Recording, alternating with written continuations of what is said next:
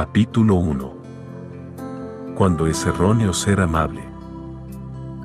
El modo que Jesús tenía de tratar a los pecadores estaba normalmente marcado por una ternura tan extrema que se ganó un burlón apodo por parte de sus críticos, amigo de pecadores, Mateo 11:19.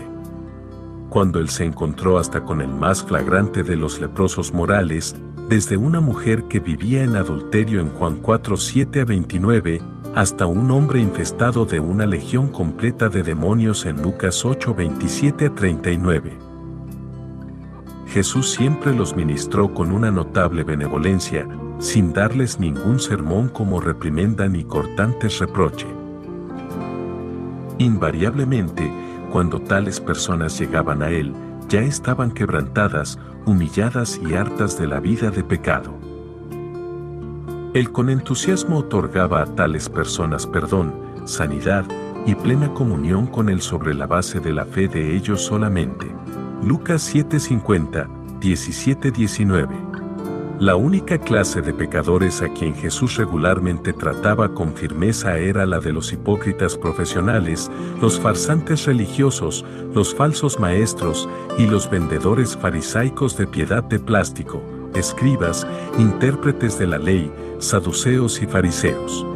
Aquellos eran los líderes religiosos en Israel, gobernantes espirituales, para usar un término que la escritura con frecuencia aplica a ellos. Ellos eran los déspotas guardianes de la tradición religiosa, les importaba más la costumbre y la convención que la verdad. Casi cada vez que aparecen en los relatos de los evangelios, están principalmente interesados en guardar las apariencias y aferrarse a su poder. Cualquier pensamiento que pudieran tener a favor de la auténtica piedad siempre ocupaba un segundo plano ante asuntos más académicos, pragmáticos o egoístas. Ellos eran los hipócritas religiosos por excelencia. El Sanedrín y los saduceos. El poder gobernante que aquellos hombres poseían se derivaba de un gran consejo con base en Jerusalén, que estaba compuesto de 71 autoridades religiosas destacadas, conocidas colectivamente como el Sanedrín. Los miembros del consejo incluían al sumo sacerdote y a 70 principales sacerdotes y eruditos religiosos. El número se derivaba del nombramiento de Moisés de 70 consejeros para ayudarle en números 11-16. El Sanedrín tenía autoridad final sobre Israel en todos los asuntos religiosos y espirituales, y, así, aun en algunos asuntos civiles. La autoridad del Consejo estaba formalmente reconocida incluso por el César, aunque no siempre era respetada por los representantes oficiales del César o sus tropas en las calles en Jerusalén. El consejo era un elemento fijo en la Jerusalén del primer siglo y constituyó el cuerpo de gobierno más importante en todo el judaísmo hasta la destrucción del templo en el año 70 después de Cristo.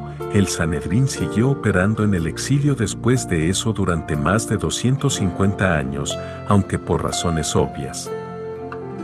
Su poder quedó muy disminuido.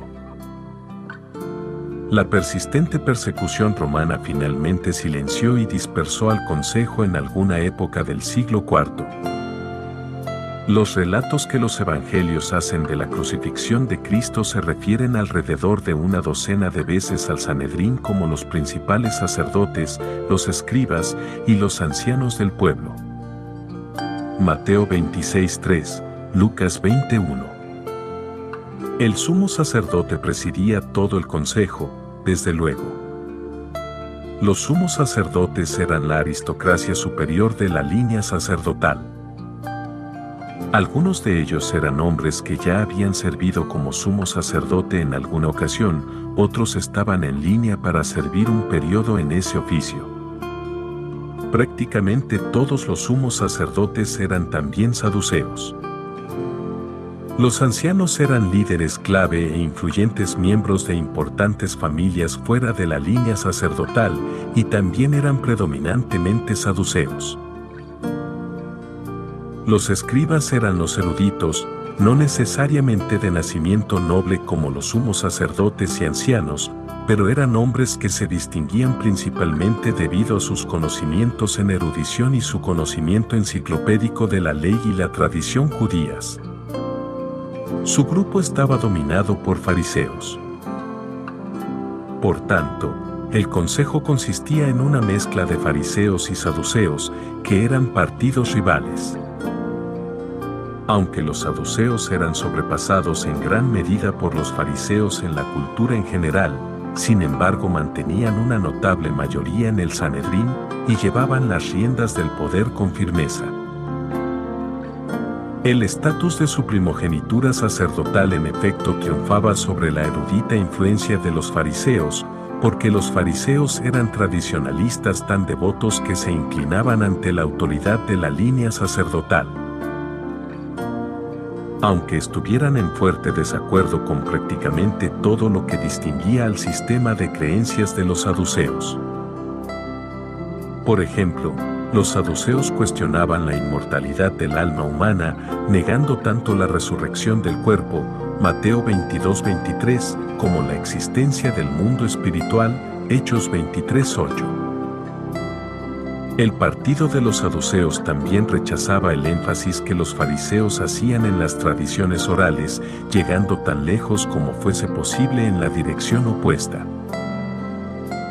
De hecho, los saduceos hacían hincapié en el Pentateuco, los cinco libros de Moisés, casi excluyendo el resto del Antiguo Testamento. Como resultado, la potente expectativa mesiánica que inundaba la enseñanza de los fariseos quedaba casi por completo perdida en la perspectiva de los saduceos. Los dos grupos también mantenían opiniones contrarias con respecto a cómo deberían observarse las costumbres ceremoniales. Tanto saduceos como fariseos tendían a prestar más atención a la ley ceremonial que a las implicaciones morales de la ley. Pero los fariseos generalmente hacían las ceremonias todo lo elaboradas posible y los saduceos tendían hacia la dirección contraria. En general, los saduceos no eran tan rígidos como los fariseos en la mayoría de las cosas, excepto cuando se trataba del asunto de hacer cumplir la ley y el orden. Mientras que los saduceos disfrutaran de un mínimo de poder que era reconocido por Roma, eran ferozmente conservadores y a menudo rudos cuando se trataba de la implementación de la ley civil y de la imposición de castigos y penas. Pero en la mayoría de los aspectos, los saduceos eran clásicos teólogos liberales. Su escepticismo en cuanto al cielo, los ángeles y la vida después de la muerte les hacía automáticamente tener una mentalidad terrenal y hambre de poder estaban mucho más interesados, y eran capaces, en la política del judaísmo de lo que estaban dedicados a la religión misma. Conozcamos a los fariseos. Sin embargo, fueron los fariseos, y no los saduceos más doctrinalmente aberrantes, quienes se convirtieron en las principales figuras de oposición pública a Jesús en los relatos de los cuatro evangelios en el Nuevo Testamento. Su enseñanza dominaba y personificaba la clase religiosa en el Israel del primer siglo. Ellos eran los descendientes espirituales de un grupo conocido como los asideanos en los siglos II y III a.C. Los asideanos eran ascéticos, devotos de la ley judía, y se oponían a todo tipo de idolatría. A mitad del siglo II a.C., los asideanos habían sido atraídos a la famosa revuelta dirigida por Judas Macabeo contra Antíoco Epífanes y subsecuentemente sus enseñanzas tuvieron un profundo y duradero impacto en la cultura religiosa judía popular. Así viene de una palabra hebrea que significa piedad. La moderna secta sírica, fundada en el siglo XVIII, no está en ninguna línea directa de descendencia de los asideanos, pero sus creencias y prácticas siguen la misma trayectoria. La palabra fariseo con mayor probabilidad está basada en una raíz hebrea que significa separado, así que el nombre probablemente subraya su separatismo. Además, los fariseos tenían una forma ostentosa de intentar mantenerse a sí mismos separados de todo lo que tuviera alguna connotación de contaminación ceremonial. Su obsesión por los signos externos de piedad era su característica más destacada, y la llevaban en sus mangas, literalmente. Utilizaban las tiras de cuero más anchas posible para unir filacterias a sus brazos y antebrazos. Las filacterias eran cajas de cuero que contenían pedazos de pergamino inscritos con versículos de las escrituras hebreas. También alargaban los flecos de sus vestidos, véase Deuteronomio 22:12, a fin de hacer que su demostración pública de devoción religiosa fuese todo lo llamativa posible. Así, habían tomado un símbolo que debía ser un recordatorio para ellos mismos, números 15, 38 a 39, y lo habían convertido en un anuncio de su fariseísmo a fin de obtener la atención de otros.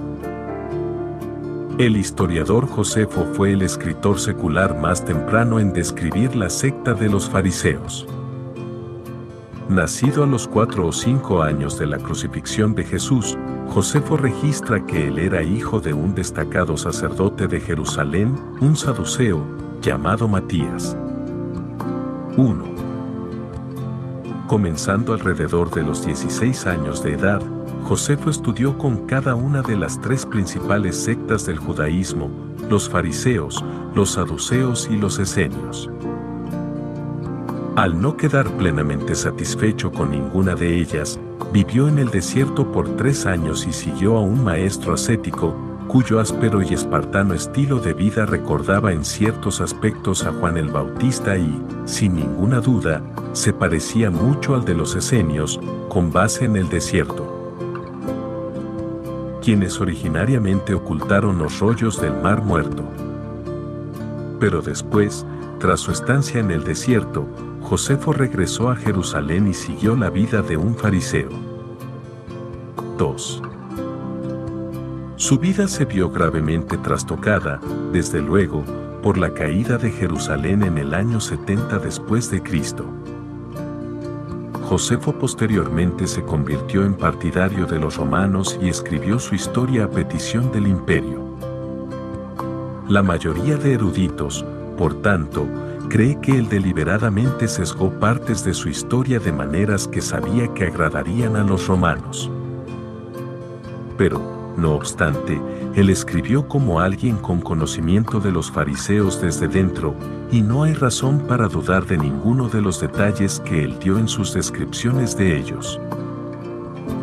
Josefo observa que los fariseos eran la mayor y más estricta de las principales sectas judías. De hecho, dice que la influencia de los fariseos era tan profunda en la vida judía de principios del siglo I que hasta los adversarios teológicos de los fariseos, los saduceos, tenían que conformarse al estilo de oración de los fariseos. A la observancia del día de reposo y a la ceremonia en su conducta pública, pues de otro modo la opinión pública no los habría tolerado. 3.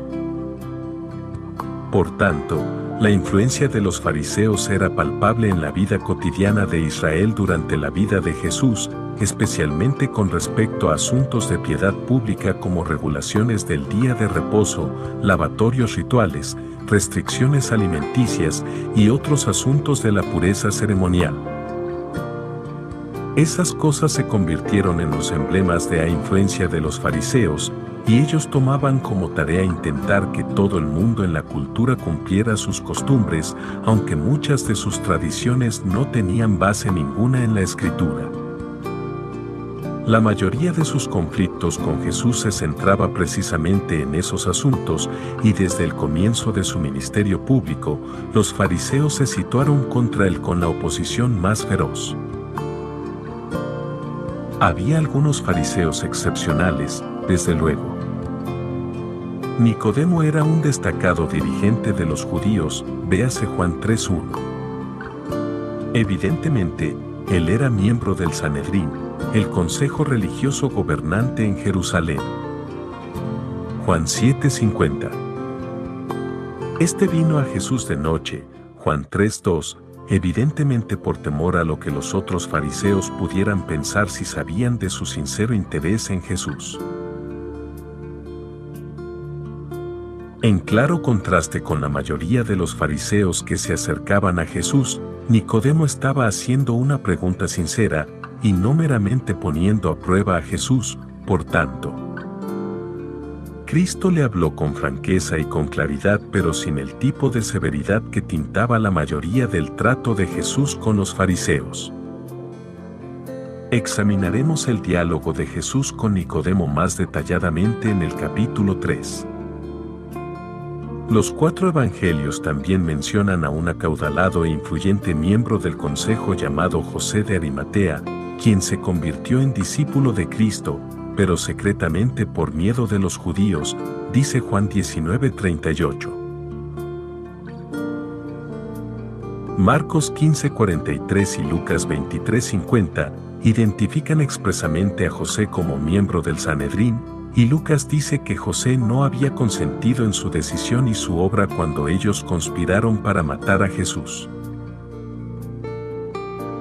Fue José, desde luego, quien se aseguró el permiso de Pilato para bajar el cuerpo de Jesús de la cruz, y él y Nicodemo prepararon enseguida el cadáver para su entierro y lo pusieron en un sepulcro sellado, Juan 19:39.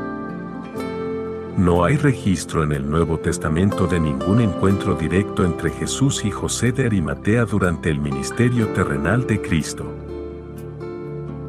Parece que José mantenía su distancia, sin siquiera acercarse a Jesús de noche del modo en que Nicodemo había hecho.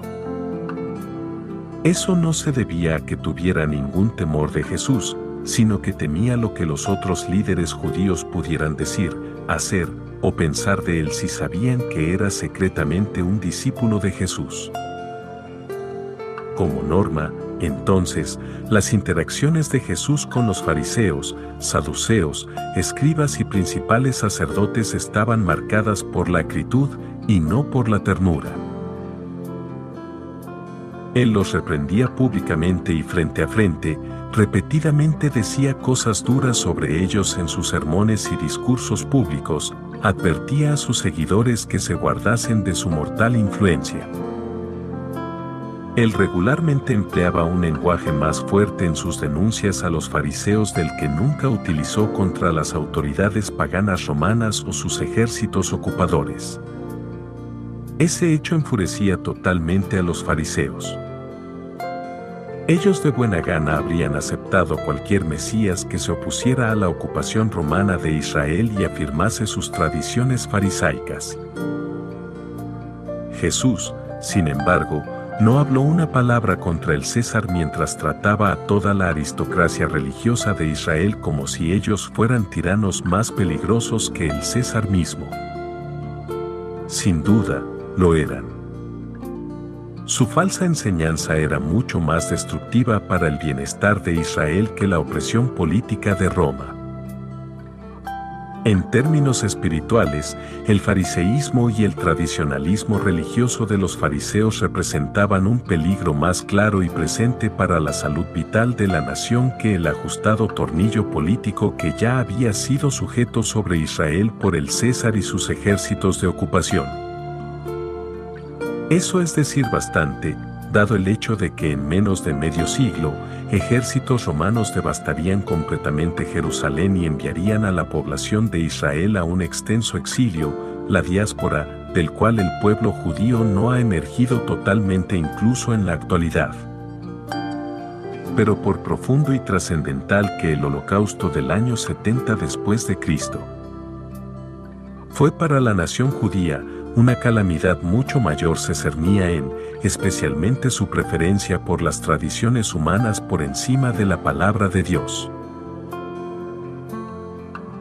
Eso condujo a un desastre espiritual de proporciones eternas e infinitas, porque la mayoría de israelitas en aquella generación rechazaron a su verdadero Mesías, y multitudes de sus descendientes han continuado la incansable búsqueda de tradición religiosa durante casi dos milenios completos.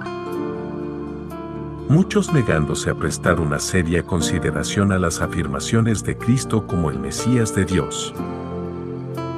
El sistema legalista de los fariseos era, en efecto, una apisonadora que preparó el camino para esa tragedia.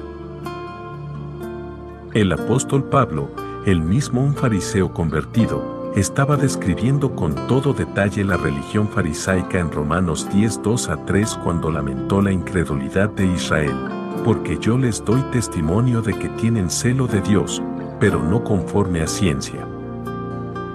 Porque ignorando la justicia de Dios y procurando establecer la suya propia, no se han sujetado a la justicia de Dios. Los fariseos sí que tenían cierto tipo de celo por Dios. En lo externo, sin duda no parecían plantear una amenaza tan grande como los ejércitos romanos.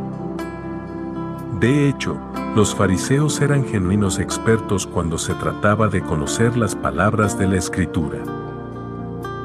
Eran también escrupulosos en su observancia de los más mínimos detalles externos de la ley. Si compraban semillas para su huerto, por ejemplo, contaban meticulosamente los granos que había en cada paquete y apartaban un diezmo, Mateo 23:23.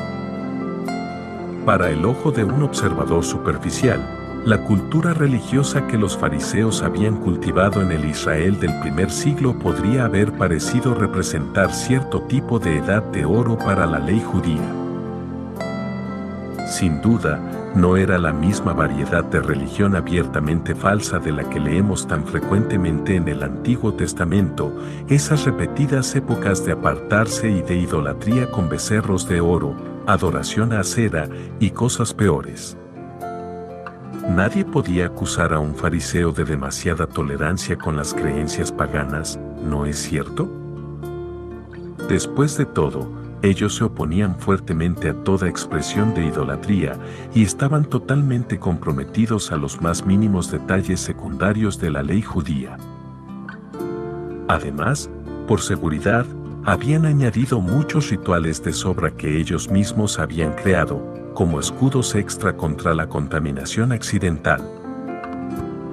Si la ley bíblica demandaba lavatorios ceremoniales para los sacerdotes que ofrecían sacrificios, ¿por qué no añadir lavatorios extra para todos y convertirlos en una parte esencial de las rutinas cotidianas comunes?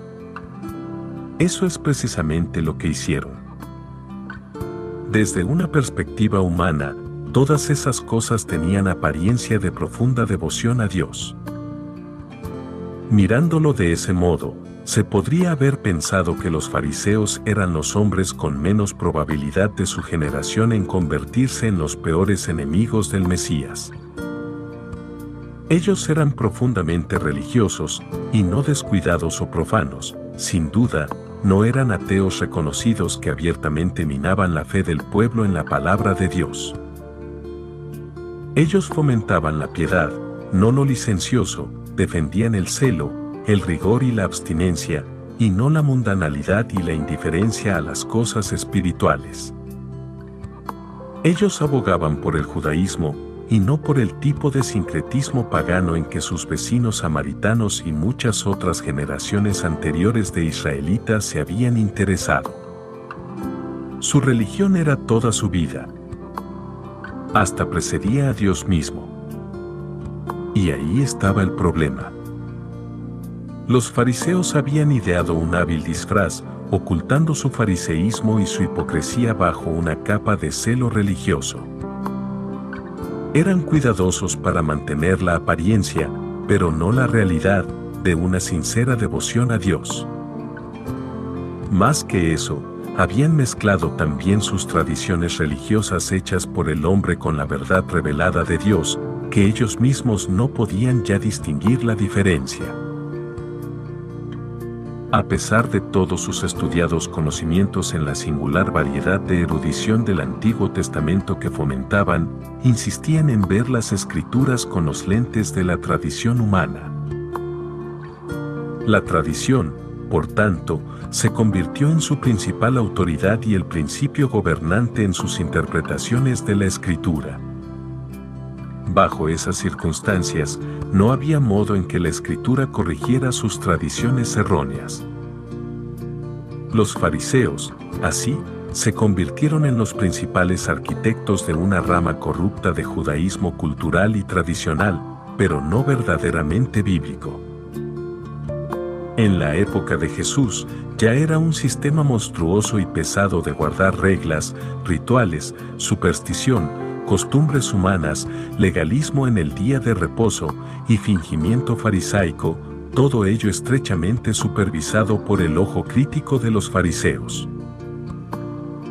Los fariseos que seguían ciegamente la línea del partido en nombre de la tradición eran falsos maestros, sin importar lo píos o nobles que pudieran haber parecido a un ojo superficial.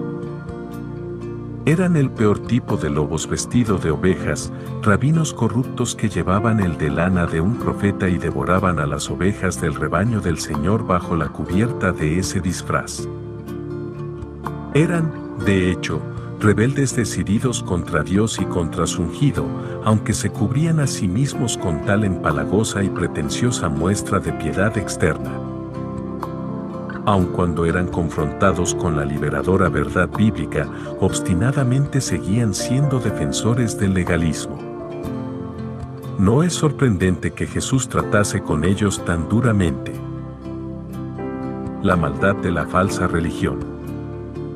Los hombres y mujeres que carecen de una perspectiva bíblica tienden a pensar de la religión como la expresión más noble del carácter humano. La opinión popular en el mundo en general ha considerado generalmente la religión como algo inherentemente admirable, honorable y beneficioso. En realidad, ningún otro campo de las humanidades, filosofía, literatura, las artes o cualquier otro, tiene tanta potencialidad para causar daño como la religión. Nada es más completamente malvado que la falsa religión, y cuanto más tratan los falsos maestros de vestirse de ropas de verdad bíblica, más verdaderamente satánicos son. No obstante, los emisarios de Satanás de aspecto benigno y hábilmente religiosos son ordinarios, no extraordinarios. La historia de la redención está llena de ellos, y la Biblia continuamente nos advierte contra tales falsos maestros, lobos salvajes con pieles de ovejas, falsos apóstoles, obreros fraudulentos, que se disfrazan como apóstoles de Cristo. Y no es maravilla, porque el mismo Satanás se disfraza como ángel de luz. Así que, no es extraño si también sus ministros se disfrazan como ministros de justicia, segunda de Corintios 11, 13 a 15. Al dar su discurso de despedida en Efeso, el apóstol Pablo les dijo a los ancianos de esa joven pero ya acosada iglesia, porque yo sé que después de mi partida entrarán en medio de vosotros lobos rapaces, que no perdonarán al rebaño y de vosotros mismos se levantarán hombres que hablen cosas perversas para arrastrar tras sí a los discípulos. Hechos 20, 29 a 30, énfasis añadido. Les estaba advirtiendo de que se levantarían falsos maestros no solo desde dentro de la iglesia, sino también que entrarían pasando desapercibidos en el liderazgo de la iglesia Judas 4. Sin duda, sucedió en Efeso y ha vuelto a suceder una y otra vez en cada fase de la historia de la iglesia. Los falsos maestros se visten con las ropas de Dios, quieren que las personas crean que ellos representan a Dios y que conocen a Dios y que tienen una perspectiva especial de la verdad y la sabiduría divinas, aunque son emisarios del mismo infierno. En 1 de Timoteo 4, 1 a 3, Pablo profetizó que la iglesia de los últimos tiempos sería acosada por falsos maestros con un enfoque farisaico del ascetismo, que utilizarían como una capa para lo licencioso, pero el Espíritu dice claramente que en los postreros tiempos algunos apostatarán de la fe.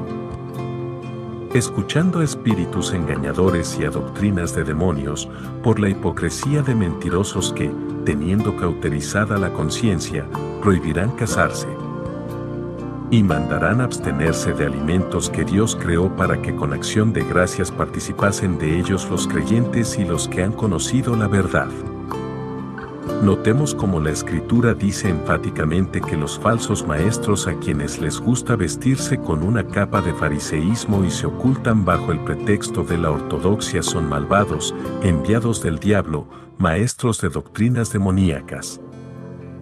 Una vez más, nada es más completamente diabólico que la falsa religión, y se nos advierte repetida y explícitamente que no tomemos a la ligera la falsa enseñanza, debido a que se parece mucho a la verdad. Los falsos maestros nunca fueron más agresivos que durante el ministerio terrenal del Señor Jesucristo. Fue como si todo el infierno realizara su mayor asalto contra él durante aquellos tres años. Y podemos, sin duda, entender eso. Para desbaratar el Evangelio y tratar de frustrar el plan de Dios, Satanás desató todo lo que tenía contra Jesucristo.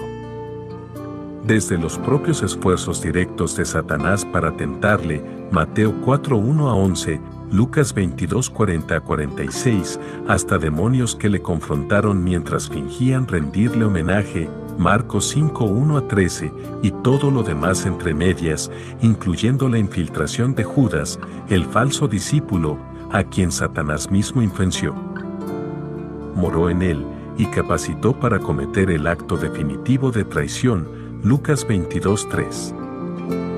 Pero el ataque más firme y más sostenido contra Jesús, y la principal campaña de oposición vocal que finalmente lo llevó a la cruz, fue el incesante antagonismo de los fariseos, provocado por el Sanedrín. Ellos, a su vez, eran dirigidos por Satanás. Ellos, sin duda alguna, no eran conscientes de este hecho, pero Satanás los estaba utilizando como instrumentos en su implacable campaña contra la verdad. Parece casi impensable que la oposición más feroz a Cristo proviniera de los más respetados líderes del sector religioso de la sociedad. Pero es cierto.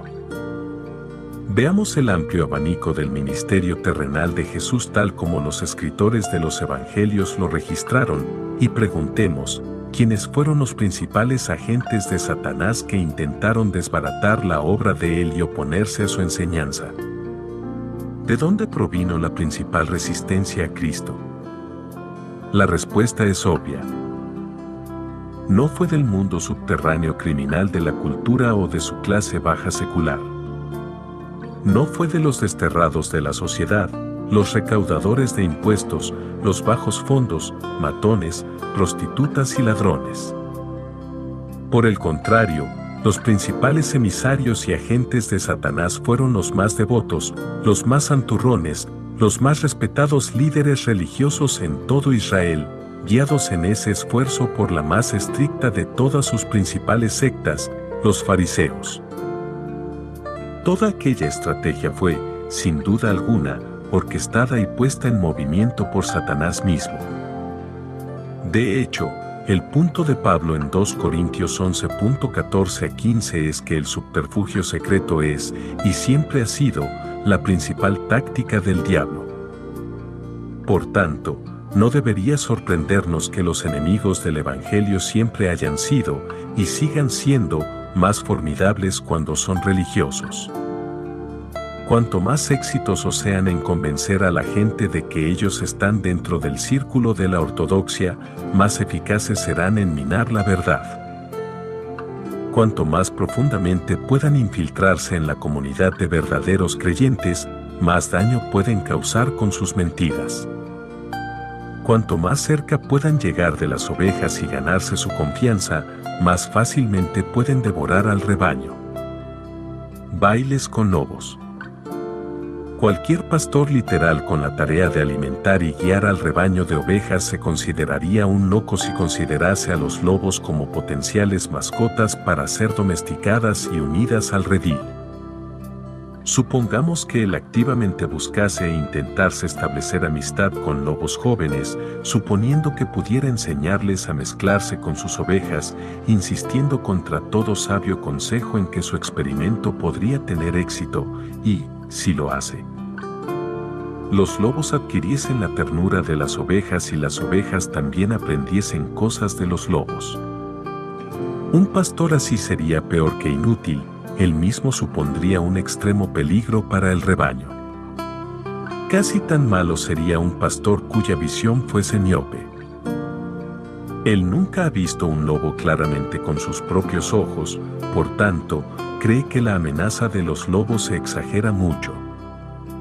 Aunque sus ovejas siguen desapareciendo o siendo destrozadas por algo, él se niega a creer que son lobos quienes están haciendo daño a su rebaño declara que está cansado de oír agudas advertencias de lobos por parte de otros. Comienza a contar la historia del muchacho que gritaba, el lobo. A todos los que le escuchen. Finalmente, llegando a la conclusión de que la negatividad de otras personas hacia los lobos supone un peligro mayor para su rebaño que los lobos mismos, agarra su flauta y toca una suave melodía para adormecer a las ovejas. Después, desde luego, está el asalariado, y que no es el pastor. ¿De quién no son propias las ovejas? Él ve venir al lobo y deja las ovejas y huye, y el lobo arrebata las ovejas y las dispersa. Así que el asalariado huye, porque es asalariado, y no le importan las ovejas. Juan 10, 12 a 13, asalariados egoístas, pastores miopes y aspirantes a domadores de lobos están demasiado extendidos en la iglesia actualmente, igualmente lo están los lobos vestidos de ovejas. Sinceramente, algunos de los trajes de oveja posmodernos no son ni siquiera un poquito convincentes pero algunos pastores parecen no tener vacilación en cuanto a desatar a esos ansiosos lobos entre sus rebaños. Muchos son como el pastor corto de vista en mi parábola, convencidos de que las advertencias de la amenaza de lobos son potencialmente más peligrosas que los lobos de verdad. El evangelicalismo contemporáneo, en general, parece no tener gusto en absoluto por ningún tipo de roce doctrinal, y mucho menos por el conflicto abierto con los lobos espirituales. El manifiesto evangélico que cité en la introducción de este libro refleja con claridad ese punto de vista, expresando muchas más palabras de preocupación por las relaciones públicas evangélicas de lo que lo hace para que la doctrina evangélica sea sana. El documento afirma confiadamente que el mensaje evangélico, buenas nuevas, por definición, es abrumadoramente positivo, y siempre positivo antes de ser negativo. 4. Esa es una considerable exageración. Especialmente dado el hecho de que el sistemático bosquejo que Pablo hace del Evangelio en Romanos comienza con las palabras, porque la ira de Dios se revela desde el cielo, Romanos 1.18 y después sigue durante casi tres capítulos completos exponiendo la profundidad y la universalidad de la impiedad e injusticia humanas, que es lo que desató la ira de Dios en un principio. Solamente tras haber hecho ineludible las malas noticias, Pablo presenta las buenas nuevas del Evangelio. Él sigue el mismo patrón en forma abreviada en Efesios 2, 1 a 10. Como vamos a ver, Jesús mismo no siempre era positivo antes de ser negativo. Algunos de sus discursos más extensos, incluyendo todo Mateo 23, fueron totalmente negativos. El reciente manifiesto evangélico hace una señal de elogio a aquellos en el pasado por su digno deseo de ser fieles a los puntos fundamentales de la fe, pero después parece sugerir que la combatividad en defensa de las verdades centrales del cristianismo debe evitarse siempre. De hecho, la razón principal que da el manifiesto para enumerar el fundamentalismo conservador como una de dos corrupciones opuestas del verdadero espíritu protestante, siendo la otra el revisionismo liberal es que ciertos fundamentalistas han resistido la tendencia liberalizadora con estilos de reacción que son personal y públicamente combativos hasta el punto de llegar a ser subcristianos. 5. No hay duda de que supuestos fundamentalistas con frecuencia se han comportado de maneras vergonzosas. Es bastante cierto que celosas luchas internas entre ciertas personalidades fundamentalistas que se salían de lo corriente han sido frecuentemente demasiado públicas y demasiado personales y, sin duda, subcristianas. De hecho, la agresividad de algunos líderes fundamentalistas ha hecho añicos su movimiento y ha dejado al fundamentalismo clásico sin muchas voces influyentes en la actualidad. Pero para ser claros, el problema con ese estilo de combatividad nunca fue meramente que fuese demasiado personal o demasiado pública, sino que estuvo totalmente mal dirigido y cada vez más arraigado en la ignorancia en lugar de en el entendimiento. Muchos en la cabecera de ese movimiento parecían tener poco entendimiento de lo que era verdaderamente fundamental y lo que era secundario. En otras palabras, ellos no eran fundamentalistas en absoluto en el sentido original de ese término. Tenían un extraño don para no dejar pasar mosquitos a la vez que se tragaban camellos. Eso no es auténtico fundamentalismo, sino una corrupción de él. De hecho, es una personificación actual del espíritu farisaico. La respuesta al fracaso del fundamentalismo no es, sin duda, que los evangélicos renuncien a todo conflicto y saluden a lobos con una sonrisa de bienvenida y diálogo amigable. Esa es, incuestionablemente, la dirección hacia donde va la corriente evangélica. El manifiesto evangélico hace comentarios como esos sobre los peligros del fundamentalismo a la vez que tácitamente reconoce que el movimiento evangélico mismo está seriamente confundido y necesita una reforma urgente. De los tres principales mandatos que el manifiesto enumera, reafirmar nuestra identidad está en primer lugar. 6. Sin embargo, el documento no sugiere en ningún lugar alguna estrategia para tratar las muchas opiniones aberrantes, incluyendo incontables ecos de revisionismo liberal, que actualmente demandan la aceptación evangélica. Además, todo el manifiesto parece deliberadamente silencioso a fin de no dar a nadie la impresión de que los puntos de vista alternativos están fuera de la conversación evangélica. Nuestro propósito no es atacar o excluir, sino recordar y reafirmar. 7. Después de todo, diferentes creencias y las diferentes familias de fe proporcionan respuestas muy distintas a la vida y esas diferencias son decisivas no solo para los individuos sino también para sociedades y civilizaciones. Aprender a vivir con nuestras más profundas diferencias tiene, por tanto, una gran consecuencia para los individuos y también para las naciones. 8.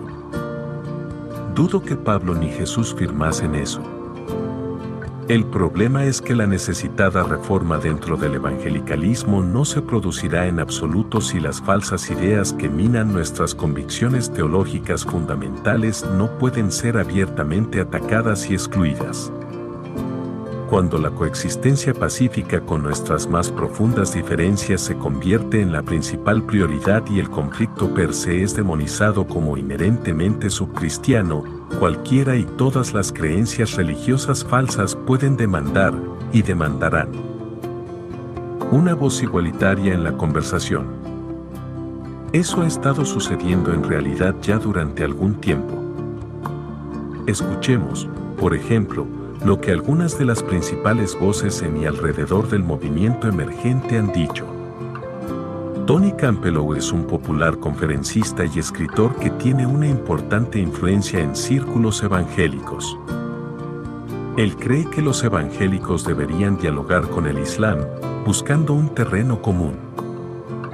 En una entrevista dirigida por Sane Claiborne, Campbell dijo, Creo que las últimas elecciones irritaron a una importante minoría de la comunidad evangélica, creyendo que no querían dar la impresión de ser anti-gay, anti-mujeres, anti-medio ambiente, pro-guerra, pro-pena capital y anti-islam. Va a haber un segmento de... Brian McLaren quizás sea la figura más conocida en la conversación emergente.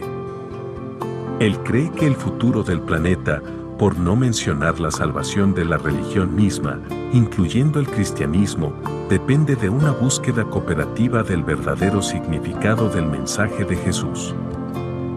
En la evaluación de McLaren, esto significa un diálogo continuo entre cristianos y seguidores de todas las demás religiones. Él está convencido de que eso es sumamente urgente. En una era de terrorismo global e intensos conflictos religiosos, es importante reconocer que todos los musulmanes tratan a Jesús como un gran profeta. Que muchos hinduistas están dispuestos a considerar a Jesús como una manifestación legítima del orden divino, que muchos budistas ven a Jesús como una de las personas más iluminadas de la raza humana, y que Jesús mismo fue judío. A propósito, este libro establece que si no entendemos la identidad judía de Jesús nunca le entenderemos. Una revaloración aunada del mensaje de Jesús podría abrir un espacio único y un terreno común para el diálogo religioso que tanto se necesita en nuestro mundo, y no me parece una exageración decir que el futuro de nuestro planeta puede depender de tal diálogo. Esta revaloración del mensaje de Jesús podría ser el único proyecto capaz de salvar varias religiones, incluida la cristiana. 10.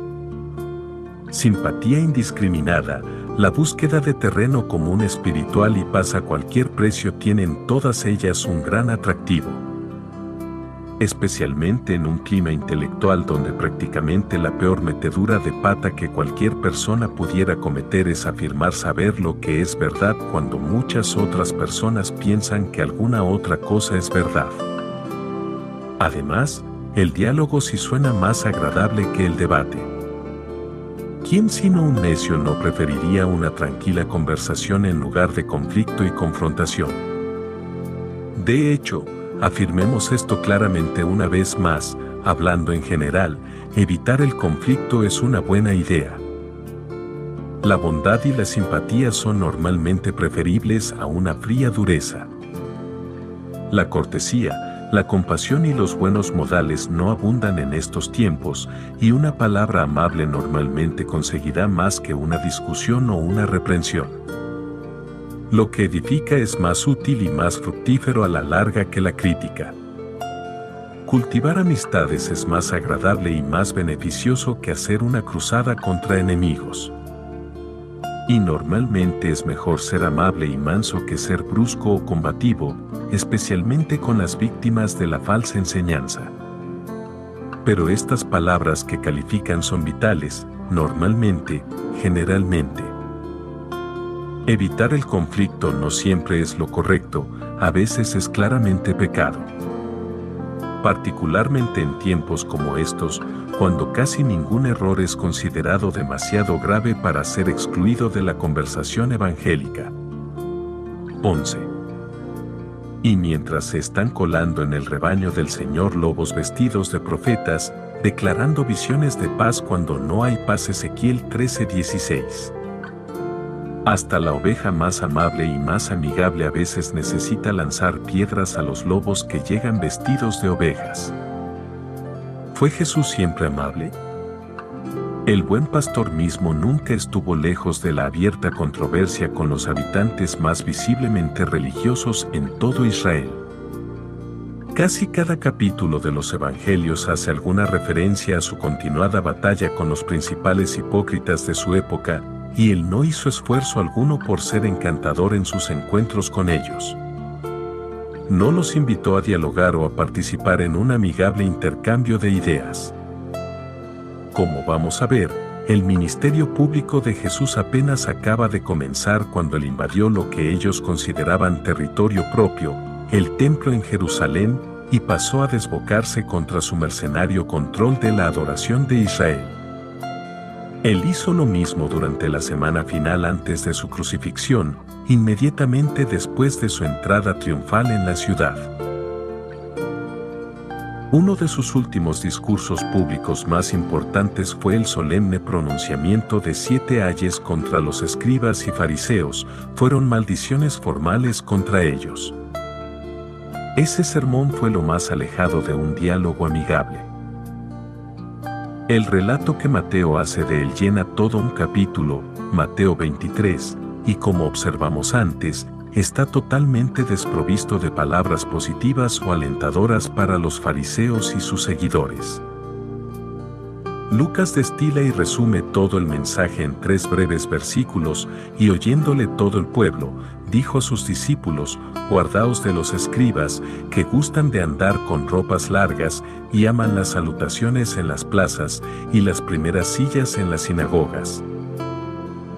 Y los primeros asientos en las cenas, que devoran las casas de las viudas, y por pretexto hacen largas oraciones, estos recibirán mayor condenación, Lucas 20, 45 47. Ese es un resumen perfecto de los tratos de Jesús con los fariseos, es una feroz denuncia, una sincera diatriba sobre la gravedad de su error. No hay conversación, no hay colegialidad, no hay diálogo y no hay cooperación. Solo confrontación, condenación y, como registra Mateo, maldiciones contra ellos.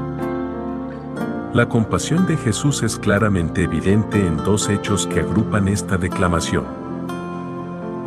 En primer lugar, Lucas dice que cuando él se acercaba a la ciudad y observó todo su panorama por última vez, se detuvo y lloró sobre ella, 19:41-44.